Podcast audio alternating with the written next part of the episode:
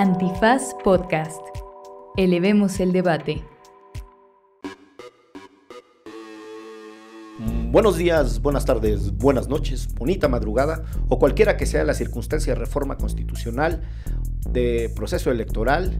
Ya dije yo los temas, ¿verdad? Ajá. Los que van a decir ustedes. Pues no sé, ya se acabó. hablamos de la- del triunfo de Bukele. Ah, Solo porque usted lo pidió, respondimos sus dudas sobre la propuesta de las reformas del presidente. Sí. También No hay agua. hablamos, no hay agua. Ciérrele.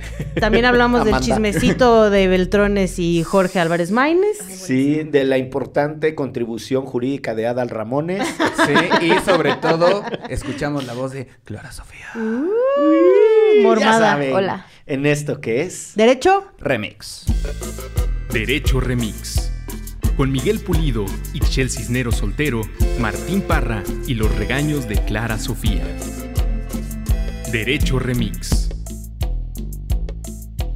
Bienvenidas, bienvenidos, bienvenides a una emisión más de Derecho Remix, el podcast que les ayuda a relajar el músculo jurídico, que les permite avanzar en ese plano existencial que es la juridización, la judicialización y la justiciabilidad. No, bueno, ¿qué te metiste? Orine. Ok. Sí, sí, sí. ¿ok? Orineri. Lo- lo Estuviste mejor- mucho tiempo leyendo las reformas. Estuve mucho tiempo atosigado por todos los procesos que están pasando Qué padre. en muchas partes del mundo. Ya Sí. escucharon ustedes las distintas voces, la de Martín Parra, Esquivel, Uh. Esquivel, de Ixchel Cisneros Soltero, de Clara Sofía Leal Aguilar. Hola. Y Qué bonita voz, Clara. No escucharon su voz, viene mormada, Tenía- la voz más sexy de todos los estudios jurídicos eh, de este país, viene un poco atrofiada. Sí, una disculpa, amigas, pero aquí ando. Exacto. Y antes digan que estamos grabando, porque con las condiciones de contaminación, las alergias y de esta ciudad. Pero mira, está bien, alergia de este lado, enfermos de De aquel. lado. Ay, Ya sí, me sí, eché sí, mi sí. ibuprofeno, no ando, no ando sharp. contra enfermos. Y así, a ver quién Nos tiene la voz más- enfermos, Martín. Sí, estoy enfermo. más ir al carajo. Enfermo de locura. Enfermo de amor, di. enfermo de poder. Ah. Cada quien Cada-. Cada quien sus enfermedades. Nosotros hay que decir cosas random. Sí, no, bueno, pues muchas gracias por sus aportes a este Derecho Remix. Oye, pero muchas gracias a toda la gente que nos estuvo esperando y que casi hacen una huelga porque no salimos el martes. Les ofrecemos una disculpa. Una disculpita. Dos Pero pues aquí estamos, ¿no? Que sean tres disculpas. Perfecto. Bueno, pues cuatro. Ya. Y la de Serge, cinco. Serge, que no tiene un micro, también una pero, disculpa. pero les agradecemos la paciencia. Suceden cosas de esas de la alineación de los astros. Es como cuando se alinean el poder ejecutivo, el poder legislativo y el poder judicial. Pues Que imagínense. eso nunca sucede. Dijo nadie nunca. sí. Eh, entonces, bueno, Bueno, nos vimos en El Salvador sí se alinea. En todos en para El mal. están bien persona. alineaditos. Sí. Se alinean Bien para el mal. De hecho, aquí dice en la escaleta. Uno, elecciones de El Salvador. Dios mío. Tremendo tema, porque Nayib Bukele ganó como con el 176% de los 1300 votos. guapo. Oye, pero, pero ganó con más que, que Amli. Él dice Sí. que ganó con 85% de los votos. Él. Siguen esperando el- las actas El de- conteo de, algunos, El conteo ajá, de y algunos oficial, lugares muy recónditos. Las elecciones fueron... eh, Pero de que arrasó, arrasó. No hay mucho Sí. que moverle. Eh, hay, hay un montón de cosas para, para discutir sobre ese tema del señor Nayib Bukele. Que Como por cierto, saben, escuchen el podcast que sacó este. Central, que Ah, es ahora de se llama Central la. Radio Ambulante. Studios. Tiene un, una... Radioambulante que hace Radioambulante y, Y El Hilo. Hicieron este podcast de seis episodios buenísimo sobre por qué este muchacho está llegando hasta donde está llegando y por qué es un peligro para la nación. Ah, que eh, el Señor de los Sueños se llama el podcast. Eh, bueno, como ustedes saben, es el primer mandatario de El Salvador. Y después de una serie de polémicos procesos, primero la remoción de los jueces que integraban la Corte de Constitucionalidad y posteriormente el nombramiento de nuevos magistrados de aquella institución, llegaron a la conclusión de que el señor Nayib Bukele no estaba impedido para postularse a un segundo mandato. Cuando está prohibido En la que la Constitución. Constitución tiene como 73 menciones Seis distintas. veces, dice. Seis veces. Prohibidísimo. Hay pocas cosas tan prohibidas como volver a ser presidente. Este país, lo único que no quiere es que alguien repita de presidente. Y bueno, pues ahí hicieron una interpretación de que no podían violar sus derechos político-electorales, que la interpretación más favorable para la persona le permitía volver a postularse. No, pues Sí, qué barbaridad, que, Y-. No, pues los- lo más favorable para mí es adueñarme de todos los recursos naturales de Latinoamérica. Por Pero, ejemplo, dérmelos, pero, digo, no, échenmelos. Sí, pero apenas es el presidente de un país pequeñito de Centroamérica. No se, no se exalten tanto. El no- savior.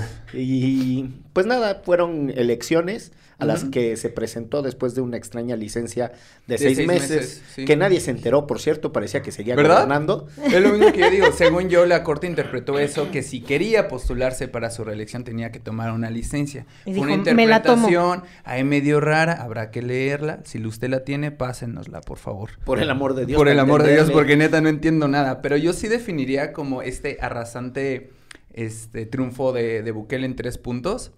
Eh, primer punto. Eso es como el monólogo de Adal Ramonet. Exacto, ya llegó Ah, el monólogo. ¿Quién quiere monólogo? ¿Qué quiere Mendilega? ¿Qué? Pinche Martín, qué referencia tan sucia. Eso sí tendría que Siento estar que no prohibida. conozco esta referencia. Oh, No, pues, es muy cotorreen un noventera, es muy noventera. más, pero- bueno. Martín de repente, cotonlele. Martín de repente le tira como unos guiños a la generación millennial. Es Pues como- soy- Pues es ¿cuál millennial. es millennial? ¿Cuál es la nuestra? Pero tú? yo la. X. La Conviví X. mucho con Ay, la mi me- mamá. nuestra, ¿sí son de la misma? Pues depende Tú eres- cómo nos tú eres cuentes. millennial, ¿no? Tú eres late cuentes. millennial, Ajá, ¿no? sí. Del sí. 85 en teoría para acá. Ajá, es que hay no, unos que 2000, dicen, ¿no? di- unos dicen 85 2000 y otros dicen 81 2000 y otros dicen 80 2000, entonces depende, de eso. Depende de dónde Bueno, hay que navegar en esas aguas. Pero bueno, del- siento que soy Gen Z. Porque me Apruebo. gusta el trueno y la Nicki Bienvenida. Minaj, entonces, el K-pop. El K-pop. Si eres, sí eres Acabo- muchísimo más youngster Fui que al Martín concierto y de Twice, tres horas y media O sea, parada fuiste- con mi lightstick. Fue dos veces. Fue dos veces, pero Fue ¿de Twice. quién? Pero ¿de quién fue el concierto al que fuiste Twice? Twice. Ah, de Twice. Unas coreanas. I went, I went thrice. and fourth size. Con mi lightstick. Bailele que. Es- El Ah, lightstick, ajá, es un... Cada grupo coreano tiene su lightstick, que es pues un palo que brilla, literalmente. Y brilla, los oficiales brillan eh, cuando vas a los conciertos al ritmo de la música. Y entonces, por Mm. eso todos los estadios se prenden del mismo color. Entonces, en la casa no son míos, tenemos uno de Blackpink y tenemos uno de Twice. Porque Uh. a Iker le gusta mucho. A mí me parecía mucha sofisticación las manitas que le hacías para atrás y para adelante y aplaudías. No, hombre. Me pareció una cosa del futuro. No, no, no, ya todo eso Ay, está muy superado y la verdad es que se ve muy chingón. O sea, hay que aceptar que sí le meten Sí. cañón a la producción. Luego vamos. Se pone muy bueno. Twice. Vamos a ir ahora a otro, pero, pero, pero en el Pepsi Center a otro grupo coreano. Bueno, esta Perfecto, mención de primer punto. todo eso llegamos para Ahora el primer sí. punto y el primer redoble en las piernas de El redoble en las piernas. No, yo creo que lle- su, su arrasante victoria se dio por el, el primer punto que es con, con su esta infame o famosa, más bien guerra contra las pandillas, ¿no? Ha sido su eje principal de su estrategia de seguridad. Eh, donde en teoría han mandado datos de que ha bajado eh, el índice de homicidios al día a 0.4, ¿no? Que es el más alto, el índice más bajo de homicidios en América Latina, Y ¿no? el segundo del continente después de Canadá. Exactamente. Pero es que además su política consiste en meter al bote a todo el que de parezca sospechoso. Más de Sí. 75 mil personas han sido detenidas por presuntos vínculos con las pandillas y también es que la tasa de presos más alta del mundo, ¿no? Sí, pero Y eso es- Negociazo, ¿no? Y las Negociazo. organizaciones, justo lo que mencionan, y los periodistas que todavía pueden seguir reportando desde El Salvador, que no son muchos, este, que eh, personas que solamente se vean tatuadas, ¿no? O que estén a ciertas horas de la noche en la calle. Sí, nosotros, Nosotros tres estaríamos bote. en el bote sin duda. Y, y no han visto en- los de Miguel. Estarían en el botiquín. Oye, pero son 74, 75 mil personas, más 7 mil personas en una detención administrativa, lo que significa Sí. que los pueden retener sin ni siquiera saber por qué Exacto, están están retenidos. suprimidos, llevan más de dos años en este estado de excepción, básicamente, en un volado, a ver quién, quién me ve feo o quién tiene tatuajes. Pero lo que sí es cierto, bueno, según, obviamente todos estos son datos de, de, de, El Salvador, es que los salvadoreños expresan que pueden vivir con más paz, más tranquilidad, sin sufrir extorsión de espandilleras y todo. Digamos que ese es un al lado de la moneda. Que... Pero justo el contraste, y eso también lo han dicho periodistas independientes del Salvador, es que sí es muy difícil eh, que la gente no vote por él cuando en efecto las calles sí son más seguras, ¿no? Bueno, Pero la cosa es que pues eso va en contra de los derechos humanos de las personas que están presas, que no necesariamente son culpables de absolutamente nada ni se les ha probado nada y ya van a estar en la cárcel. Además, eh, siendo torturados eh, y tratados de muy malas formas, se entiende que los presos bueno, ya cuando, cuando se les comprueba que cometieron un delito tienen que estar en la prisión, pero no por eso los tendrían que torturar como lo están haciendo en El Salvador. Y también que varios, o sea, también lo que es preocupante es que varios países de América Latina han expresado su interés por replicar estas políticas de Bukele, pero justo lo que decías, no hay que olvidar que ah, esta estrategia ha sido señalada por varias organizaciones y varios este, actores eh, o activistas que que las detenciones han sido arbitrarias y han, existido múltiples violaciones al proceso, ¿no? Al debido proceso penal de ese país. Y pues bueno, entonces, eh, digamos que eh, si bajamos el, o sea, lo resumirían de bajamos los homicidios, pero pues a costo de suprimir varios derechos humanos, ¿no? Totalmente. Entonces, pues bueno, la segunda parte es que pues la verdad no existe una posición. No existe una posición eh, y bueno, la oposición está dividida. Eh, el hay un partido que se llama Nuevas Ideas. Eh, Ese es el, de, Bukele. Ese es el de Bukele. Y los otros dos partidos que normalmente han sido como los que han llevado... Que siempre era uno u otro Uno u otro, exacto. Es el izquierdista FNLN. No, FMLN. FM, o sea, o más bien, mejor conocido como el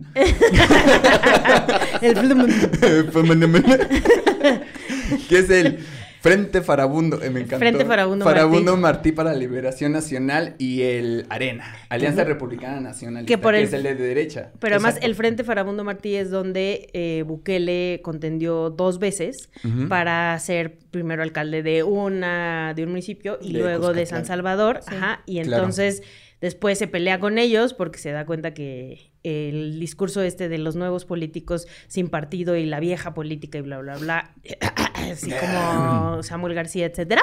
¿Quién? Este, le funcionaba más abandona a esos a ese partido y justo en esas elecciones, en las primeras elecciones cuando gana Bukele, el frente el el este tiene la votación mm, o sea, la, menor votación que había tenido en su historia, ¿no? Que sí se le voltea a un montón de banda. También por los escándalos de corrupción, el, el, expresidente exiliado por causas judiciales. Eh, el, Frente había tenido dos gobiernos, uno de alguien que en realidad era un periodista muy cercano al Frente, que para todo fin práctico era como el papá de Nayib Bukele, eh, que era alguien que trabajaba para el Frente, en ese sentido era un aliado del Frente, no necesariamente un militante, y después sí tienen un presidente que viene de la estructura de militar del frente. Eh, hay que recordar que el, Frente Farabundo Martí para la Liberación Nacional junto con el Frente Sandinista son de los movimientos revolucionarios inspirados en su momento en la lucha, en las luchas de liberación nacional, la Revolución Cubana, etcétera. Revolución Cubana. Pero después de los acuerdos de paz, los del Salvador eh, firmados en Chapultepec, eh, de ahí este pues ya entran en un proceso de negociación y es cuando se convierte este, este, este, bipartidismo, ¿no? En donde una u otra estructura gobernaba y en medio ahí emerge Bukele. Claro. Pero además, al principio Bukele con ideas bastante de izquierda, ¿no? O sea, como democráticas, anticorrupción, etcétera. Y escúchalo ahora, compa. O sea, sí. ¿Qué le parece ese precio? Pues pues más bien también hablemos un poco de las audiencias, ¿no? Que estamos buscando la mano dura, eh, eh, pues sí, a costa de lo que sea. La sí. Tu paz, la paz, que también es muy complicado decirle a esa gente que no, ¿no? O sea que... No, cuando te han quitado todo, no puedes ir del punto A al punto B, claro. cuando los niveles de extorsión, cuando, insisto, los días se hacen más cortos porque puedes estar menos tiempo en la calle con seguridad y el país se te hace más reducido porque hay zonas en las que de plano no puedes entrar. Cuando y el dinero te alcanza para menos. Eh, pues la, la lógica de la mano dura tiene... em, Hace sentido. Sí, eh, sí, tiene otras implicaciones que no es tan sencillo juzgar, por más que el- creo que la convicción de quienes estamos en esta mesa, repudiar cualquier cosa que ofrezca alternativas en función de la cancelación de derechos, ¿no? Totalmente. Sí, ¿no? Y también eso que, que dices se me hace súper valioso porque justo eh, esta, el último punto es como esta imagen internacional que se ha creado Bukele, ¿no? Desde que estuvo en las Naciones Unidas y dijo, ok, vamos a hablar de derechos humanos cuando, o sea, y él señalaba cuando los delincuentes, o lo que él señalaba como delincuentes, o como ah, las maras, las pandillas y todo eso, han sido las primeras violadoras de derechos humanos. Entonces, aquí yo voy a buscar este, pues cuidar, salvaguardar unos a costa de otros, ¿no? Sí. Entonces, y si las Naciones Unidas y la comunidad internacional quiere decirme cómo hacer las cosas, pues sea bienvenida aquí a El Salvador y, y adelante, por favor, venga y defiéndanos de, de las pandillas, que pues se sabe que, bueno, una, no fueron creadas en El Salvador, vienen de Los Ángeles, pero bueno, ese es otro tema. Bueno, no de Los Ángeles perfe- eh, precisamente, pero Si se vienen sabe de, de esa zona de vienen de esa zona, eh, pues personas que fueron eh, deportadas y pues que aquí vinieron a, bueno, no aquí en Salvador, Salvador. vinieron a delinquir. Pero bueno, entonces esta imagen internacional que se ha creado, biblioteca primer, del primer mundo, este, donada por China, este, aeropuertos nuevos, Estadio Nacional nuevo, Miss Universo en El Salvador, o sea, la gente... Bitcoin, o sea, es- es súper cultura pop lo que está pasando con El Salvador últimamente y pues el, Y en hasta allá fue a principio jugar él, Messi. ¿no? O sea, el presidente Sí. más joven, ¿no? Cómo se viste, cómo Le romper dicen con el presidente más cool de América. Hazme el chingado. Y es que, y es que ese güey es- Bueno, su pero la estrategia. competencia es bastante pobre, ¿eh? o sea, tampoco tiene Sí, no está mucha- eso a nada, pues no, no, sí recul.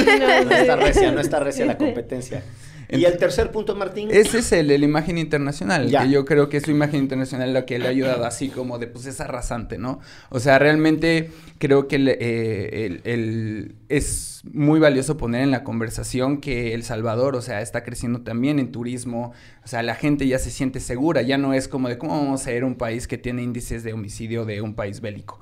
¿No? Ya. Entonces, pues bueno, ¿no? Entonces yo creo que el reto más grande de, de- de El Salvador, por ahora, digamos que dejando a un lado como todas estas violaciones de derechos humanos, pues es el, se, resume un poquito al punto de vista económico, ¿no?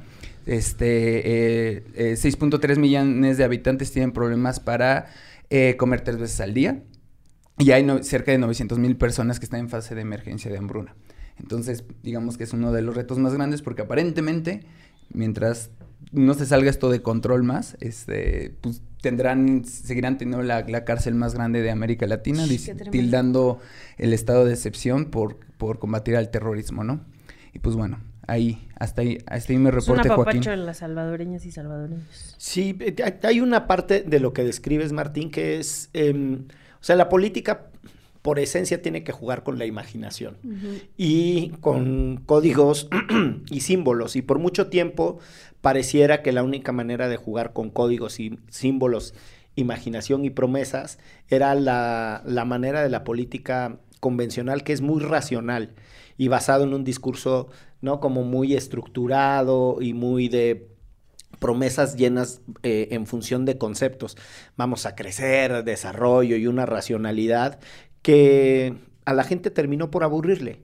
Y por eso personajes que en realidad mueven la imaginación, ya no necesariamente desde lo racional, sino desde la esperanza y casi que yo te diría desde un sentido de urgencia, eh, tienen, otro, eh, tienen otro arraigo, tienen otro agarre. O sea, no, no es muy diferente.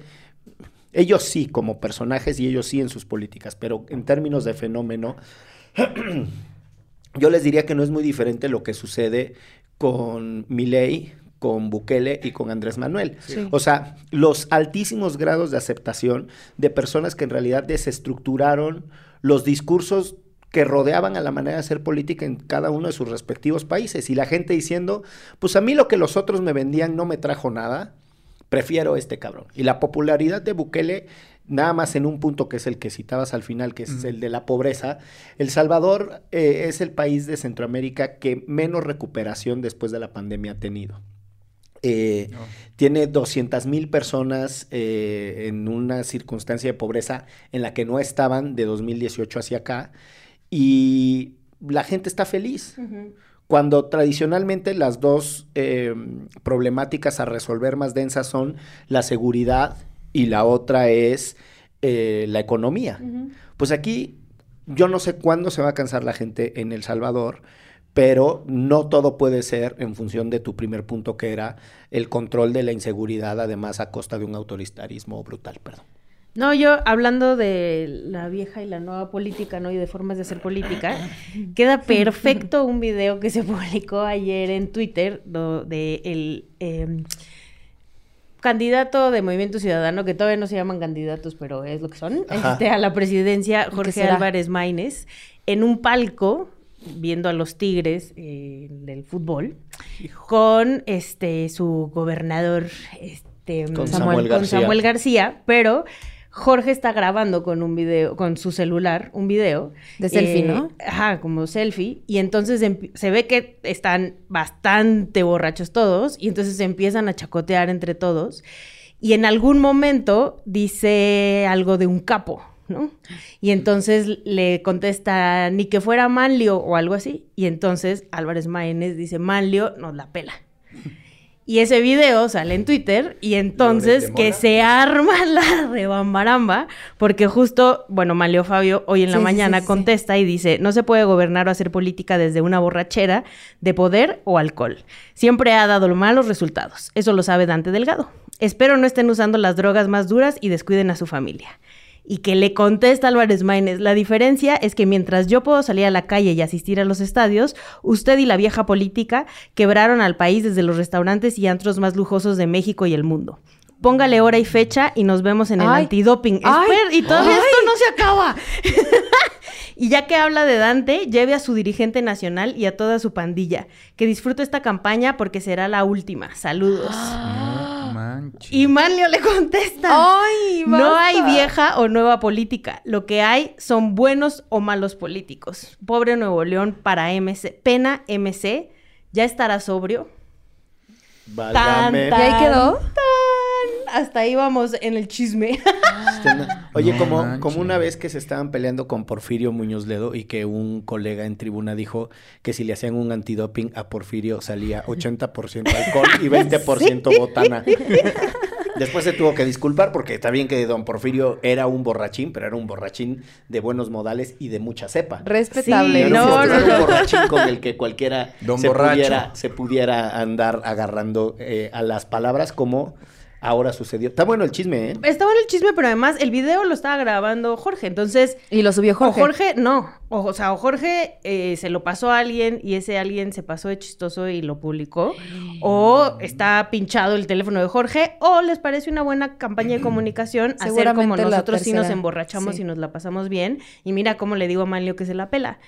Pero la neta es que, o sea, siento que caen exactamente en lo mismo, en discursos sin nada, donde son dos, donde además todo lo que dice Álvarez Maínez de Beltrones es verdad, y todo lo que dice Beltrones sobre la política este, de MC Es también verdad. lo es, ¿no? Entonces, al final de cuentas, estos son los políticos a los que supuestamente les vamos a dar venia a nuestro país. Dios mío, Sí se nos está poniendo seca la política, como seco se está poniendo el país, con un montón de Y la presas que no tienen ni, ni, ni el 50%. Si usted ve pipas por todos lados, Si, si usted ve pipas, este, además co- De agua, de agua, de agua, de agua, de porque agua. aquí hay una pipa y no es de... Porque luego están viendo pipas de otras cosas.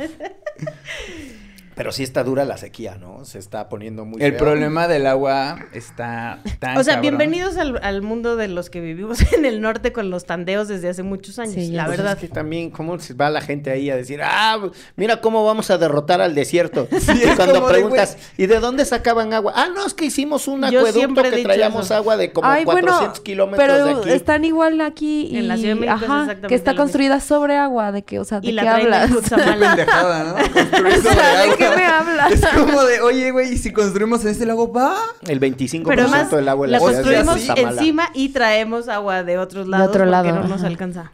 Sí, un, un- una cuarta parte del agua, el 25% del agua que se consume en la ciudad es totalmente importada. Es decir, es el famosísimo sistema Cutzamala. Y ahorita está tremendo porque, o sea, hay colonias que históricamente en la Ciudad de México, alcaldías completas que han sufrido por el agua, como Iztapalapa, este es una de ellas, pero también en, en varias zonas de Xochimilco, de Milpalta, donde además, por ejemplo, Xochimilco y Milpalta este, tienen un montón tienen de... un mundo rural agrícola. ¿no? Exacto, ¿no? Y, y bosque y un montón de, de mantos acuíferos, etcétera, ¿no? Y aún así, a esas personas es a las que no les llegue el agua. Em, a quienes vivimos en la parte más céntrica, es raro que nos quedemos sin agua. Y ahora ya nos pusieron tandeos a casi todas las colonias en la Ciudad de México, justo por eso, porque es algo que no estamos resolviendo, cada vez estamos gastando más, y pues ahora, como dice Martín, vemos pipas en todos lados de la gente tratando de llenar las cisternas de sus De edificios. ese pinche También edificio es- violatorio del uso de suelo de ocho Mítica. pisos. Lo demás. ¿Qué? También es un tema de, de la falta de lluvias, de, o sea, del calentamiento, del calentamiento global en general, Obvio. ¿no? Fenómeno Por las... Niño. Ajá, sí, justo por las la sequía que ha habido estos últimos 3, 4 años, es lo que ha vaciado la presa. Y, o sea, pues ahorita ya no- Varias. No, Pues pero ya, pero ya el O sea, presidente esa, pero- ya puso en su reforma constitucional que va a haber Ay, un chingo de agua. Que va a- así que va a llover un chingo. Que Qué va a llover alivio. un chingo y que, y que Y como en la Constitución dice que va a llevar un chingo, pues va a llover. ni un modo chingo. que no pase. Pero les propongo que hablemos de eso al volver del corte, no de que va a haber un chingo de agua, sino de las reformas constitucionales que propone el presidente en esto que es. ¿Derecho? Remix. No se dice provincia, tercera temporada. Acciones locales por los derechos humanos en México, una colaboración de Antifaz y Acento.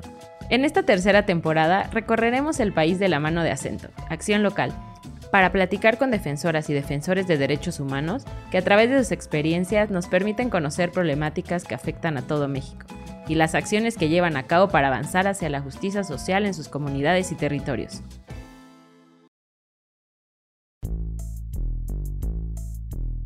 Hola a todas, bienvenidas de vuelta a este su programa favorito de Derecho Remix. Eh, y pues como nos han estado pidiendo demasiado, como ya les surgía saber cuál era la opinión de Me todos, de, de sus disque juristas favoritos. Disque. Dice, no, acá. Yo no soy jurista, no? pero sí. Me Eh, dolió pero sí son mis favoritos, dices tú. Ahora vamos a comentar los resultados del fútbol. Exacto. en Vamos. ¿a quién le van? ¿A En Kansas venganza. City? Ah, el Super Yo a Bowl. Taylor San Swift. Francisco. Yo a Taylor Swift. Yo a los Leones de Detroit. No, pero en el Super Bowl, ¿a quién Ya los despacharon. Martín. Fuck. De esos dos, ¿a quién ¿Neta? le irías? ¿A Leones de Detroit? No, ¿a No, San de Francisco San o a Fran- Kansas City? Fuck Kansas. Los No Leones de mames, vas a Detroit perder iban tú. como nunca ganando Y tercer perdiendo cuarto. como Como Siempre. Cruz Azul. Y, ajá, con el Cruz Azul, la Cruz Azulearon bien Shit. cabrón. Vi un, vi- ¿Viste que un chavo traía una playera? Sacaron esa foto. Que trae un güey en el estadio, su playera el Cruz Azul y la chamarra de Detroit. Entonces, así de, ahí está, es culpa de ese güey. Lo que sí, lo que sí ve, lo que sí vi es a Eminem haciéndole, pintándole dedo Sí, a los a fans. la- eh. los Ah, fans. Oigan, pero, pero sí es en serio que la gente se muere por escucharlos Sí. Bueno, yo yo le voy a San Francisco, Eminem ¿eh? es de Detroit. ¿Quién? Eminem es de Detroit. Ah, Sí, sí, por obvio. eso, está por eso, por eso. Formado en ese rap duro, crudo, Puro y duro, y difícil trabajaba ahí en las la- automotrices. exacto, de las automotrices que dejan la región por irse a otras partes en Well, la integración económica y entonces se generan unas crisis de desempleo cabroncísima y de ahí viene el señor. ¿Kansas. City o San Francisco? No pueden perder los dos. No. Sí Kansas. son malísimos, ¿no? Los dos Y equipos. todos le van a Kansas. Bueno, a ti te vale, ¿va? ¿Cuál es el de Taylor Swift? Kansas. Kansas. Entonces le voy a Kansas. Todos le van a Kansas, yo le voy a ¿Cuánto que le piden matrimonio? Me mató, me mató. ¿Cuánto? Lloro, ¿Quiniela? me Y muero. si le pide matrimonio es por convenenciero. Ah, obvio. Sí, porque la Para quiere que no diga que no. Ojalá la que, tiene dinero que es no. ella. Sí, de hecho sí. Ah, yo también me casaría. La Es que más, tiene dinero. Ese güey tiene millones de Pero dólares. nada pero comparado. ellos nada nada ellos comparado. ni un Taylor, ni si estás escuchando una este uñita. podcast, Cásate ¿te quieres con además, al que se le va a acabar la carrera antes es a él. A ella nunca se le va a acabar. Bueno, a los que se les va a acabar la carrera son a las y a los integrantes del Poder Judicial de la Federación. Se acabó. Porque entre las cosas que trae la reforma constitucional que propuso el presidente. Las 20 que iniciativas. Tenía, andaba de pluma prolífica y entonces dijo, ¿qué hago? Otro libro que... Igual y tenía insomnio. El Sí. día de la Constitución, ¿qué voy a es que hacer? era puente, era puente. Era- Tenía que poner a hacer algo. tenía Era de- por el- por ser tuvo de, viernes a lunes tuvo demasiada desocupación y se echó una propuesta de 18 reformas a la Constitución Híjole. y dos cambios legales que son lo que le llamarían los clásicos una auténtica reforma del Estado, Eso. ¿no? O sea, es- Órale. La Vamos. constitución de AMLO, dices tú. pues sí. En esencia lo que está poniendo es poner patas para arriba, sistema electoral, sector energético, órganos constitucionales autónomos, el modelo de bravo. seguridad pública, la llamada integración plurinacional del país o lo que es lo mismo, la relación con pueblos, comunidades indígenas y afrodescendientes. Y un chingo, de trabajadores. poli- un chingo de política pública, exacto. Seguridad social, programas sociales. Maltrato animal incluso. pensiones. Un trato animal. No, pero sí está tremenda, pero además, en principio, hay que pensar que no le alcanza. O sea, no le alcanza para sacar una reforma constitucional. O esperemos ¿Votos? que no le alcancen los ¿O votos dinero? para sacar una reforma constitucional. Yo diría que es- eso es súper controversial porque este Porque, el pues, rorro de Samuel de Samuel Rodríguez ya le dijo de que Rodríguez hoy me de, Sam- de Samuel García. García, gracias. Rodríguez es su esposa, me revolví. Eh, pues O el Bronco también. pues están a- MC está a favor, o sea, MC está al tiro. O sea, es, que cosa sí que de se van a ir no tiene mayoría una. calificada, pero tienen no, sí, claro que se van a ir una por una, no la pueden aceptar por paquete, ¿no? No, pero Podrían. igual. Ajá, pero por ejemplo, todos alzaron la mano y dijeron que sí, incluso Xochitl, para la de pensiones. Y eso no es porque sea buena onda con nosotros y nos quieran dar más dinero para nuestras pensiones, Es sino porque porque es- es, antipopular Sí. decir que estás en contra de que te den, o sea, que te respeten tus derechos en las pensiones, porque la neta es que nos los han chingado desde la reforma de Ernesto Cedillo, Sí. nos han quitado un montón de lana. Sí, o sea, yo lo que creo es que no hemos atinado un sistema de pensiones que no quiebre al Estado. O sea, es muy fácil decir que es injusto que las personas se retiren después de haber trabajado, perdón, toda su vida, se retiren teniendo ingresos muy disminuidos. La pregunta es de dónde vas a sacar para que la gente se retire, porque ya ha habido casos como el Isteleón en los noventas.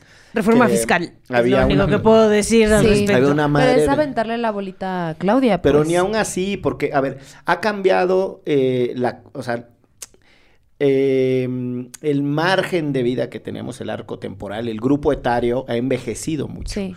Y eso significa que tú tienes personas que se retiran a una edad productiva, eh, que es lo que les pasa a los franceses y que es lo que sucedía con la reforma al retiro de Emmanuel Macron, que decía, pues sí, pero es que estos planes de retiro estaban diseñados cuando las personas vivían 72 años, las personas Claro. viven 90 y con qué chingados sacas dinero para mantenerlas. Entonces, sí hay que discutir qué ha significado el cambio poblacional, eh, sobre todo en términos etarios. Hay que discutir de dónde sacas el dinero para las pensiones. Y es cierto que el sistema que tenemos, que es el que viene de Cedillo para acá, que es el del el sistema Afores. de ahorro para el retiro, las AFORES, exacto. que que es- benefician a las empresas, Exacto. amigas de Ernesto Cedillo y la Sí. cúpula política. eh, no, no es un sistema que, que le haya dado la tecla a, a los mejores ingresos. Entonces hay que discutirlo todo en su conjunto, pero lo que también es cierto es que el diablo está en los detalles, porque la idea de que tú te puedas jubilar con el 100% de tu eh, sueldo, cuando ya entras a estudio lo que mandó an- ante lo que mandó Andrés Manuel, por ejemplo, para ponerles un caso muy particular, eh, está topado a menos de 17 mil pesos. Sí. Entonces, hay que explicar muchas cosas, hay que explicar de dónde se va a sacar el dinero, hay que explicar, por ejemplo, cómo va a funcionar el tema de vivienda. A mí me parece que es buena idea poner de cabeza eh, la manera en la que este país está proveyendo vivienda social. Ese es un gran acierto y yo creo que es un gran acierto pensar en el Estado como constructor de vivienda, quitados los casos de corrupción que este país tenía en el Infonavit y en el, eh, y en el Fobiste, pero el Estado no era un mal proveedor de vivienda en su momento. Ha habido buenos casos. Sí, y, y- y además es un competidor que acalambra a, a los otros que están ahí. Entonces puede ser interesante también pensar un esquema mixto en donde lo que tú estás alquilando después se pueda convertir en una posibilidad de adquisición. O sea, sí creo que tiene algunas cosas interesantes. Si ustedes a mí me preguntan, yo creo que todo eso tendrían que ser objeto de discusiones de política pública y no de reformas constitucionales. Son lo que yo diría planes Sí, que de no gobierno. tendrían por qué estar en la Constitución. Sí, no, tal cual. No, y la, o sea, la idea de ponerlos en la constitución es nada más que no se los vayan a bajar por si pierde Claudia, ¿no?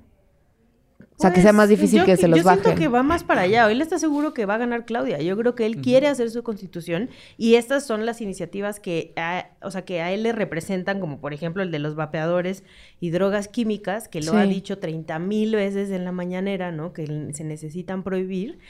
Lo pone ahí porque son como sus propias políticas que quiere dejar en, Sí. en Ya no se va a dejar un ¿no? monumento ni una su estrellita, pero, además la quiere dejar- dejar en la ley más chingona de nuestro país, que es la. Constitución, no en unas leyes ahí que le que nadie pele, bla, bla, bla. O sea, quiere hacerlo así de rudo y así de contundente. La cosa es que, como dice Miguel, o sea, bueno, sí hay cosas, eh, el de la vivienda o el de las pensiones, que me parece que tenemos que empezar a discutir porque en efecto la desigualdad y la pobreza en este país recae mucho también eh, en esa parte, en, lo- en los derechos que, que obtienen o no los trabajadores, las personas trabajadoras. Pero sí creo que eh, esto, sin una reforma fiscal, este, que además últimamente he platicado mucho con la banda de Fundar y de Oxfam al respecto, a quienes les mando muchos saludos. Mandamos saludar. Saluditos. Este, y de la FES, no Acatlán, Martín. Me quitó mi chiste. Siempre que dijo eso La me dice. Frederick Ebert. Exacto. Justo es eso, ¿de dónde vas a sacar el dinero para hacer todo esto? O sea, no, no recaudas chido, no distribuyes bien el gasto, no, o sea, hay un montón de boquetes, hay un personaje que es Carlos Slim que tiene la misma riqueza que 48 millones de Sí. personas en México, ¿no? O sea, Sí. ¿cómo vas a hacer esto? Estas cosas que sí podrían parecer muy buenas y muy necesarias. No tienes dinero para eso. Y o sea, es si que no sí tienes es- dinero para las pensiones de los viejitos. O sea, ya no tienes dinero para los siguientes años de las pensiones de los viejitos, que ya, ya están aprobadas y ya se las prometiste, ¿no? Entonces, ¿cómo vas a meter todas estas cosas? Y de eso no se habla. O sea, nada más estamos discutiendo la parte política, que está muy bien, pero ya que pasemos ese tramo, bueno, ok, órale, tenemos derecho a la vivienda todas y todos. Ajá, ¿de dónde? Luego. ¿Con qué? Y luego, O sea, el, no hay dinero para las pensiones de las personas que son de la llamada Ley 73 o Ley 92, es decir, Justo. los de antes del 97, porque todos los del 97 en realidad se van a retirar con el dinero de su propio fondo Ah, que no. está en un esquema de especulación. Yo decía- el otro es el que tiene que salir del de Estado. Perdón, las pensiones para los viejitos me refería a la tarjeta del bienestar para las Ya. personas de la Sí, tercera edad. O sea, para esas, para esa tarjeta que ya le dieron a las personas que, que tienen más de 68 años, ya no hay recursos en el futuro suficientes para pagarles. La pensión universal. Exacto, Sí. justo haciendo este de cuántas personas van a empezar a cumplir esa edad y se les tiene que dar esa tarjeta. Ya no tenemos en el presupuesto suficiente dinero para eso. Y ya estás inventándote otros, Otros gastos. este, a- otros gastos a los cuales supuestamente le vas a, le vas a dar presupuesto. Porque si no, ¿de es- dónde va a salir? Sí es izquierda 101 tax the rich. Pues o sea, sí. sí es de que lo primero que se hace es, es bajar a la oligarquía, ¿no? Es Pero como el paso número uno para ser de la izquierda. Ese Ese- tiro nadie se lo quiere echar. Ni él, ¿no? O sea, el sí. problema no es la propuesta, sino el cómo, ¿no? O sea, yo creo que sí es como, no, no, no sé si llamarle irresponsable, pero sí es como avienta una serie de puntos, Andrés Manuel, que la verdad hay muchos que son muy rescatamos, o sea, ya hemos eh, platicado y hay otros que, pues ya me, a mí ya me había prometido que el fracking lo iba a prohibir. ¿no? Y pues Sí. para lo que no sepan, pues el fracking se acaba casi todo el agua, ¿no? Es una forma de sacar el gas natural de una piedra eh, con grandes Litros y presurizaciones litros de de, agua. agua. Una técnica Entonces, que lleva por nombre fractura hidráulica. fractura hidráulica y pues básicamente que está concesionada a esas grandes empresas transnacionales. Pero a lo que voy es, o sea, sí, Pero eso ya lo veníamos Pemex mismo, mu- mucho Y- de lo que llaman Pemex. de gas exquisito lo saca por la vía de fractura hidráulica. Sí, y digamos que esas cosas ya venían como, bien, venían en campaña prohibiéndose, pero realmente digo, y yo más o menos conozco de este tema del de fracking, pero a final de cuentas no están los instrumentos de política pública, como por ejemplo, uno, área natural protegida. Declara esta zona donde están haciendo fracking un área natural protegida para que le des un plan de manejo. Digo, este es un ejemplo, ¿no? De cómo se podría hacer. Entonces, está bien chido decir que vas a prohibir o vas a este, promocionar algo o vas a intentar garantizar algo a través del Estado, pero pues el cómo es el real problema. O sea, no, No. hay unas políticas, o sea, no está el- la política como tal que se está diciendo mediante estos instrumentos, mediante estos apoyos. Y no solamente eso, sino que él mismo dice muchas cosas y hace lo contrario, ¿no? O sea, Claro. por ejemplo, ahorita con, que pones lo del área natural protegida, en Sonora, un tramo de los trenes que van hacia Estados Unidos, los están moviendo la- las vías de que dejen de pasar por las ciudades para mandarlos por un área nat- natural protegida, en su gobierno y en el gobierno del estado de Sonora, que es morenista. Entonces es como, a ver, o sea, me dice, sí, sí, sí, estoy, este, porque también hay otra que va por lo del agua, ¿no? O sea, que, que las empresas, por ejemplo, las empresas cerveceras, no se pongan en lugares como que se quería poner en Mexicali, ¿no? Que se pongan en estados como... Brand, a quien Exacto. mandamos a saludar. a quien no mandamos a saludar, pero entonces hace, o sea, dice muchas cosas pero hace otras. Y lo hemos visto todo este sexenio, ¿no? O sea, ¿qué sería, qué sería lo mejor? Ver qué pedo, por qué Carlos Slim y sus compas tienen tanto dinero y, ver cómo les cobramos un poquito más de impuestos. O sea, estaba viendo el otro día, eh, justo con, la banda de Oxfam, este, a Carlos Brown y a... Por, cierto que además Diego escucha mucho Derecho Remix. También le mandamos un saludo. Un saludito. este, que a las mineras les regresamos el IVA. O sea, no solo no les cobramos impuestos, ya hasta les regresamos. Entonces es como... Fuck, güey. O sea, sí, ¿no? Sí, ahí hay una, o sea, a ver, hay un montón de temas que también le dan en la banda de flotación a los acuerdos entre el capital, lo que se llaman las fuerzas productivas, y el gobierno como mediador de potenciales conflictos. Tampoco está tan sencillo. Yo sé que a todos nos gustaría una reforma tributaria casi expropiatoria que nos permitiera que el señor Slim contribuyera de una manera más consistente, solidaria y obligatoria sobre todo porque se hizo rico de, de negocios, de ajá, negocios de nosotros.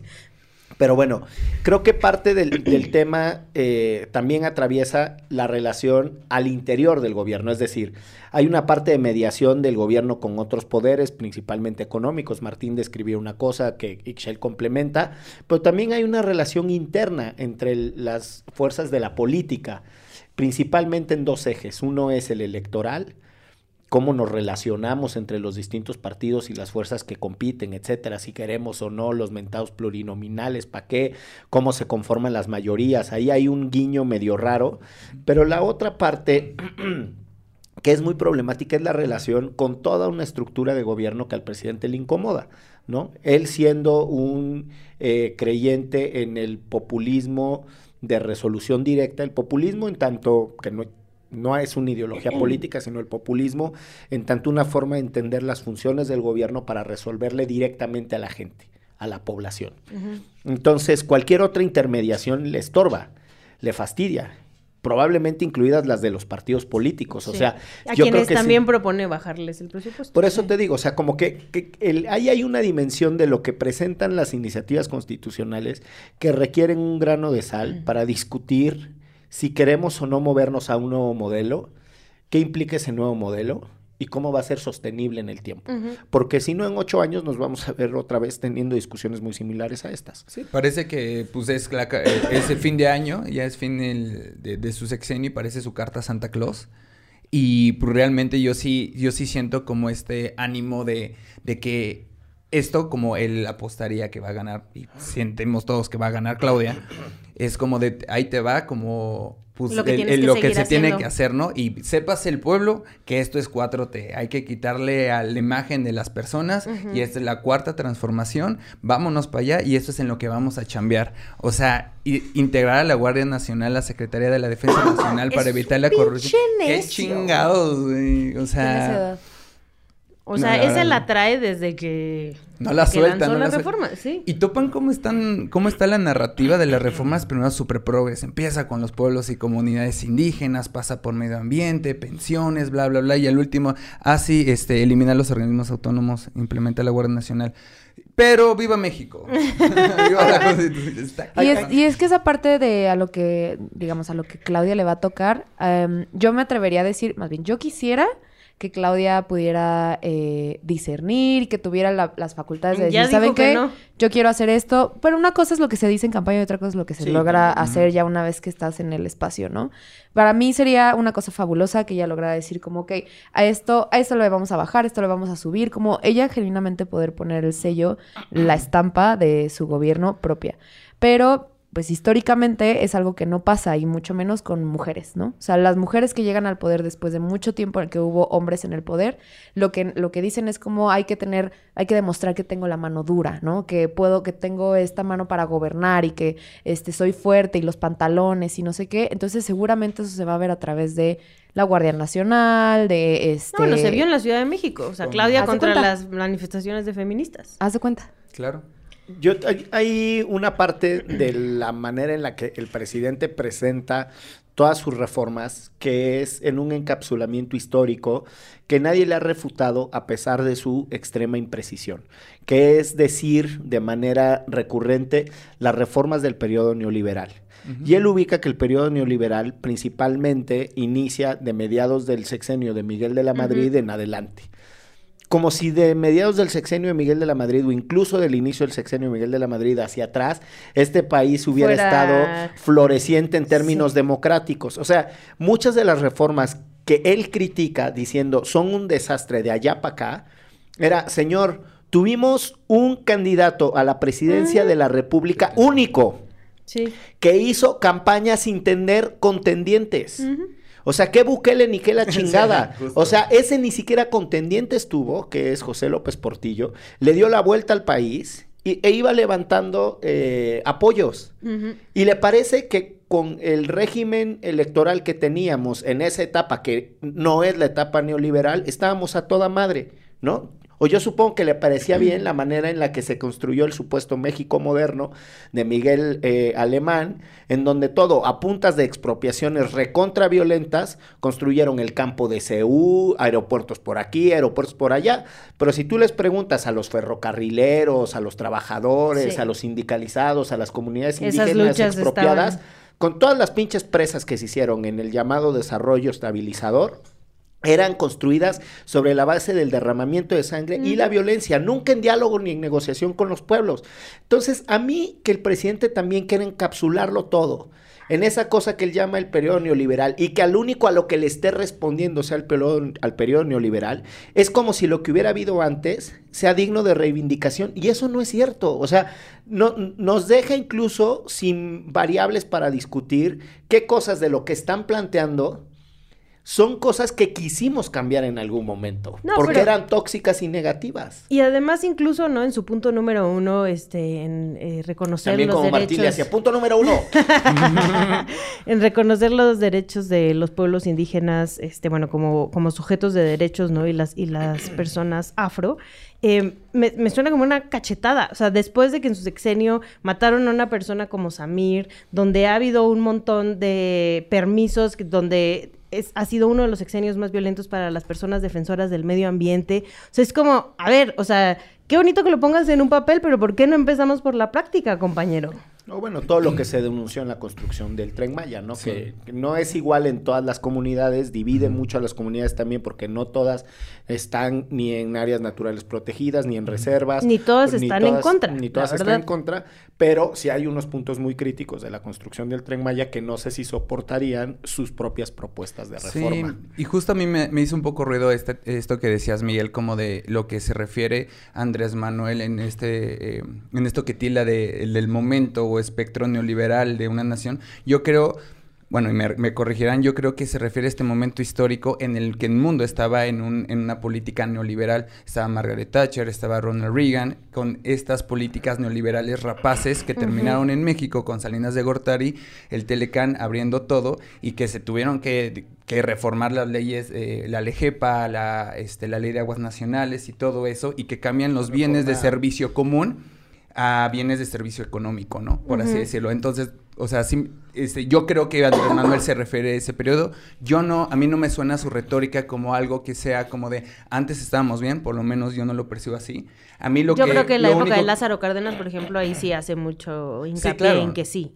En que sí, ¿no? Y, no, y también defiende a, al secretario de Hacienda, don Guillermo Ortiz, como el gran eh, estabilizador y el gran eh, economista del desarrollo de este país, cuando crecíamos al 6% y cuando sí era importante crecer de manera sostenida entre el 6 y el 8%, cuando ahora que no crecemos dice que no se trataba de crecer, sino de redistribuir, pero ese es otro tema. Claro. No, y, rescato lo que dijiste porque a mí sí se me hace importante como, eh, reitero, a mí, me gusta mucho como ver como estos conflictos históricos como en, como un punto más como de geopolítica, que no solo un país obedece como a los intereses lamentablemente como de, de sus gobernados y gobernadas, sino a intereses que van más allá de, de, lo que ellos pueden manejar, como digamos como el territorio de nuestras fronteras. Sí obedecemos a muchos, hemos sido como este, colonizados, hemos sido como, no solo como física, sino también intelectualmente y, digamos que en toda nuestra cultura. Entonces yo sí creo que hablar de eso, que estamos en una época específica a la que se está refiriendo Andrés Manuel del periodo neoliberal, a mí se me hace este, bueno rescatarlo como un, como un punto más como un punto más a discusión de, ok, en esta época había políticas demasiado agresivas no que antes no las hubiera, pero en el mundo estábamos en un momento este, histórico, materialmente, eh, perdón, estábamos en un momento histórico donde todo se, se, se, en el mundo todo se estaba como expropiando, todo se estaba privatizando, todo, o sea, no solo en México, sino a nivel mundial. Entonces yo sí creo que eso es un, no, un punto para ponerlo en la conversación, pero para también se me hace como bastante limitante y es así como de, ok, ahí estaba como el, problema en ese, en ese entonces y ahora qué vamos a hacer porque todo viene a raíz de ese momento histórico, ¿no? Pues y es como de, ok, si hay varias cosas que estamos acarreando, sí, pero también hay otras cosas y antes había otras cosas que sí son muy valiosas traerlas a la conversación. No, y hay cosas que han sido responsabilidad de otros gobernantes y hay cosas que son responsabilidad de Andrés Manuel y también eso es muy fácil seguir diciendo el pasado, el pasado y el pasado y las cosas no empiecen a cambiar. O sea, suena muy bonito que lo diga, ¿no? Como este punto de los pueblos indígenas y las personas afro, pero en la realidad dista muchísimo de lo que está poniendo en el papel. Sí, a, mí dos cosas ya nada más para rematar. La manera en la que los apólogos del presidente presidente defienden eliminar o extinguir organismos constitucionales autónomos, que por mí discutamos todo lo que, lo que queramos extinguir y lo no que queramos crear. Yo creo que esa es una esencia de la democracia, estar siempre dispuesta a ajustar, renovar, cambiar, modificar estructuras. Pero eh, bajo la idea de que excesos en algunos poderes son la justificación para eliminarlos. Porque sobre esa lógica no tendríamos presidencia de la República, porque los anteriores presidentes fueron unos vivales, entonces hay que extinguir, hay que quitarlos. Hay que extinguir la presidencia de la República porque le hace daño al pueblo, ¿no? Entonces, tienen pésimos argumentos para discutir cosas que pueden ser discutibles, pero yo sí preferiría que afinaran la pluma y el criterio para entrar a un debate sobre con qué nos quedamos y con qué no, ¿no? Yo lo dejaría ahí. Si les parece, pasemos a la recomendiza antes de que Aclara le dé el tamafá. Le está dando el soponcio, el, soponcio, el, todo al mismo tiempo. el tramafat, el, el telele, este y tiene una mañanita, ustedes no saben, pero aquí la, tiene una mañanita. la chiripiorca. ya ni sé qué estoy diciendo, ya olvídalo. Ya se le fue, ya, se le fue la, ya se le fue la, ya se le fue la hebra. Su recomendiza. Yo voy a recomendar una película que por el momento solo la pueden ver en cines o si se ponen este, vivos en internet.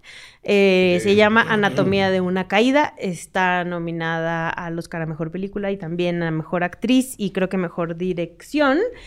Está buenísimísimísima. Es la historia de una pareja donde a él este, de repente aparece muerto y entonces hay un juicio, que por eso le recomiendo en este espacio, hay un juicio donde porque no se sabe si se suicidó o están culpando a la esposa de que la esposa lo mata. Y me pareció, o sea, bueno, la película está buenísima, la trama está, las actuaciones, hay el hijo de, de la pareja también tiene una actuación increíble. Pero está muy bueno el juicio que yo nunca había visto cómo se llevaban a cabo los juicios en Francia. Y este, y ahí está eh, como muy visual el, el, que está la jueza y está el jurado, pero todos sentados en el mismo espacio, ¿no? Y solo la persona eh, que va a hablar en ese momento está paradita enfrente, pero pueden intervenir los abogados, ¿no? Y pararse y decirle cosas. Entonces, me pareció eh, muy revelador también por la parte de cómo se lleva a cabo un juicio en ese país. Oye, lo describes y yo supongo que es un remake de un clásico que se llama Anatomía, o así fue traducido, Anatomía de un crimen o Anatomía de un asesinato, que mm. es una película que, por la estructura que describiste, la clásica tiene muchos elementos de esto que estás contando. En la nueva sería bueno viriguar. Yo no he visto la de Anatomía de una caída, pero Anatomía de un crimen también la recomiendo. Don Martín. Bueno, yo les voy a recomendar un canal de YouTube que es de mis favoritos, que es de aventura y viajes que se llama Lethal Crisis. Se llama Luisito Comunica. Se llama Luisito Comunica. ya me formo políticamente. Miguelito Comunica. que por cierto, Luisito Comunica entrevistó a Bukele. Ah, sí. ¿Ah, sí? Eso lo sacaste del podcast de... Sí, sí, sí. Bueno, este... Porque no consuma Luisito Comunica, evidentemente. Supuse. Perdón. Creo que se llama Rubén. Ese, ese muchacho es un español que viaja por todo el mundo, pero siempre como hace como eh, viaja y hace documentales. Y tuvo como la primera, es la primera persona de YouTube que entra al SECOT, que es esta cárcel en contra de las pandillas del terrorismo en este en El Salvador. Órale. Justo salió hace tres días y pues altamente recomendable. Tiene, él entra, eh, es, no podría decir que está muy politizado, pero este brother, o sea, siempre entra, hace como algo que se llama, no sé si llamarle dark tourism, pero no hace ese turismo convencional. Entra en las minas, está con la gente, ha vivido en el Amazonas con las comunidades indígenas, ha ido a la Antártida, ha estado aquí en México, ha estado en las Islas Galápagos, cero turismo así como de... O sea, no es como Saskia. No conozco a esa persona, ni es como Luisito Comunica. Es un. Yo conozco a los tres y siento que no. No. Lethal Crisis, den- dense todos este, grandes ¿Cómo? ¿Cómo, documentales. cómo se llama? Lethal Crisis, crisis letal. Gracias. Sí, y pues, para que no se, para que se haga costumbre, les voy a recomendar a Esperanza Spalding, una jazzista y bajista muy buena, ganadora del Grammy. Escuchen todo lo que tenga que ver con esa mujer. Yo la acabo de describir, eh, descubrir este fin de semana y estoy embelesado. por Excelente esa servicio. belleza. Muchísimas gracias. 5 del 5. Muy bien, yo les recomiendo que sigan el trabajo de Alaraca, un medio salvadoreño, a propósito Uh. de todo lo que hemos hablado respecto del Salvador. También les recomiendo que sigan el trabajo del Faro, otro medio salvadoreño. Eh, y finalmente les recomiendo un paper ya bastante viejito, a propósito de la discusión de si tendríamos o no que votar por juezas y jueces, que se llama Rethinking Judicial Selection in State Courts. Oh, Lo wow. que sería repensar eh, la selección judicial en cortes estatales. Este es un paper que eh, publica la profesora Alicia Bannon del Brennan Center for Justice. Eh, y es muy interesante, entre otras cosas, los gringos tienen muchos años en este debate de si tendrían o no que votar o seguir votando en las cortes estatales por tener a sus jueces. Y una cosa que eh, ellos tienen muy documentados es cómo cambió en los últimos 25 años ese sistema de votación, teniendo ahora una circunstancia en la que las y los señores jueces hacen campañas, se alinearon al bipartidismo, millones de dólares empezaron a fluir a las campañas, cambiaron su comportamiento, una cosa que era de unas cuantas personas que salían a participar ahora se complejizó, aliena a la, o divide a las comunidades, entonces... eh, no es, antes no les problematizaba porque era otro fenómeno, pero ahora que se contaminó justo por la, pel- por la política que describimos a lo largo de este podcast, los jueces terminaron, imagínense, haciendo política algunos al estilo Bukele, ¿no? Ay, O sea, hay un populismo del castigo judicial y de la mano dura también en Ay, los ¿Cómo jueces. se llama esta jueza eso es que muy- tiene muy su feo. programa en Telemundo? Jody, Judge Jody. Pero- Bueno, No, pero hay una, hay una latina. hay una latina. A la Sí, de sí, sí. ningún jaguario ni ningún hello. Aquí se habla en, es- en- en Exacto, español. es esa, exacto, ¿no? exacto. Sí, No sé esa, cómo se esa, llama. esa. Pero me sé esa frase de Es ella. como la mítica Jody. Pero bueno, este. Pues nada, ¿no? También les recomiendo que nos sigan escuchando en Derecho. Remix. Ah, ¿no era a mí? Derecho Remix. Con Miguel Pulido, Ixchel Cisnero Soltero, Martín Parra y los regaños de Clara Sofía. Derecho Remix.